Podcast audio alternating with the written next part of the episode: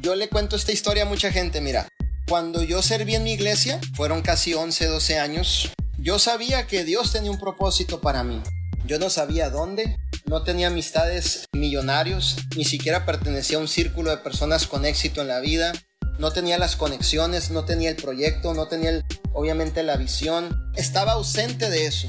Pero sí sabía que en algún punto Dios me iba a poner en algún lugar donde yo iba a tener un resultado, donde no sabía. Pero en todos esos años yo escuchaba audios, leía los libros, me pasaba estudiando liderazgo. ¿Qué fue lo que hice? ¿Y a dónde voy? ¿Y qué es lo que te quiero decir? No esperes a que llegue algo para de ahí partir y empezar a hacerlo. Anticipa tu éxito siempre.